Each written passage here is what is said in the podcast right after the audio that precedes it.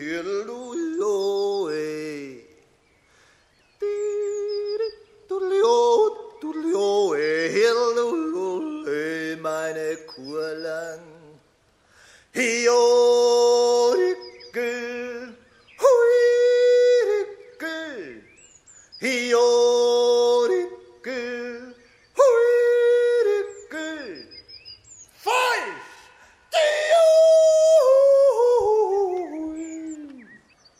Das, was ihr jetzt gehört habt, war schon ein sehr ausgeformter Viehsucher. Man kann schon fast sagen, es ist eigentlich ein Konzert für die Kia gewesen. Es gibt Viechsucher, das sind viel kürzer, das sind einfach viel Lockrufe, es braucht an die Hennen denken, bull, bull, bull, bull, bull, bull, bull, bull, oder andere viel Lockrufe.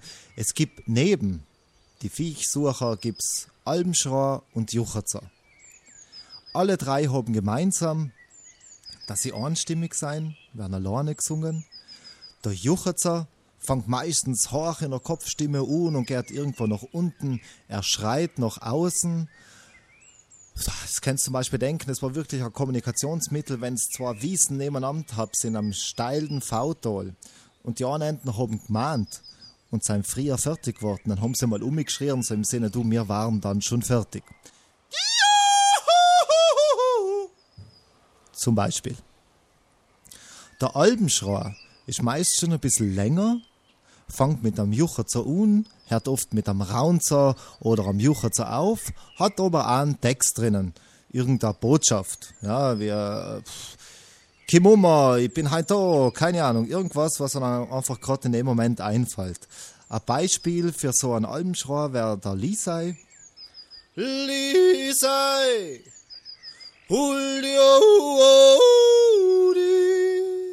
Kimummer, para Nacht, ich bin a schiener Alma pur.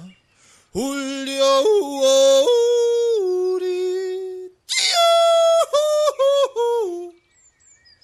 Beim Juchzen wäre ich oft gefragt, und wie kann ich das jetzt lernen?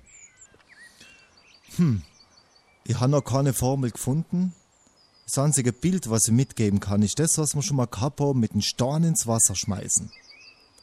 Wenn ich jetzt einen Stein aufklapp und ich bin in der Spannung, die ich brauche, um einen Stein weit zu werfen, in dem Moment ist der ganze Jucherzer schon da.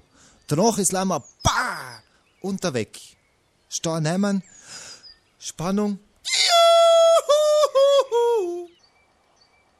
ist Thema der nächsten Sendung und auch der letzten Sendung. Jetzt fang's erst an.